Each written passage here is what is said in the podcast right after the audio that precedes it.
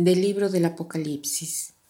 El ángel del Señor me mostró a mí, Juan, el río del agua que da la vida, reluciente como el cristal, que brotaba del trono de Dios y del Cordero. En el centro de la plaza de la ciudad y en cada lado del río crecía un árbol de la vida, que daba doce cosechas al año, una cada mes, y sus hojas sirven para dar la salud a las naciones ahí no habrá ya ninguna maldición. En la ciudad estará el trono de Dios y el del Cordero, y sus servidores le darán culto, lo verán cara a cara, y llevarán su nombre en la frente. Ahí no habrá ya noche, ni habrá necesidad de lámparas o de sol, porque el Señor Dios los iluminará con su luz, y reinarán por los siglos de los siglos. Luego el ángel me dijo, Estas palabras son verdaderas y dignas de crédito. El Señor Dios que inspiró a los profetas ha enviado su ángel para comunicar a sus servidores lo que tiene que suceder en breve. Ya estoy a punto de llegar. Dichoso quien le hace caso al mensaje profético contenido en este libro. Estamos finalizando el libro del Apocalipsis y este libro es un libro de consolación, un libro que nos quiere dar esperanza, un libro que nos quiere dar confianza, un libro que en definitiva no es un libro catastrófico, sino que es un libro que revela, revela algo de Dios, revela algo de Jesús, revela algo de nosotros, revela lo que sucederá y lo que siempre ha sucedido y nos da una llave de lectura de todo lo que vivimos día a día. ¿Por qué digo que es un libro de esperanza, de consolación?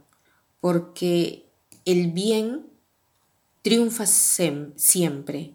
En cada capítulo hemos visto al mal que está al lado del bien el cual es de una gran superioridad. Y también aquí tenemos este inmenso mar de agua viva, limpio como el cristal, y en medio de la plaza de la ciudad está este árbol de vida que da doce veces al año, dando fruto cada mes. Las hojas del árbol sirven para curar las relaciones. No habrá ninguna maldición. En la ciudad estará el trono de Dios y el del Cordero y sus servidores le darán culto, lo verán cara a cara y llevarán su nombre en la frente. Ahí no habrá ya noche, ni habrá necesidad de lámparas o de sol, porque el Señor Dios los iluminará. Cosas maravillosas.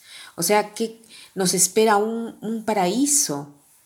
Y también aquí sobre la tierra, de vez en cuando el Señor en su bondad nos hace probar un rayo de esta luz, nos hace probar un poco de este paraíso.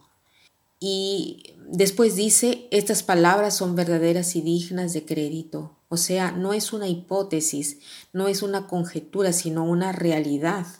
El Señor Dios, que inspiró a los profetas, ha enviado su ángel para comunicar a sus servidores lo que tiene que suceder en breve, ya estoy a punto de llegar.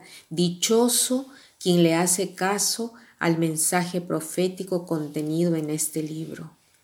Dichoso quien le hace caso al mensaje profético contenido en este libro.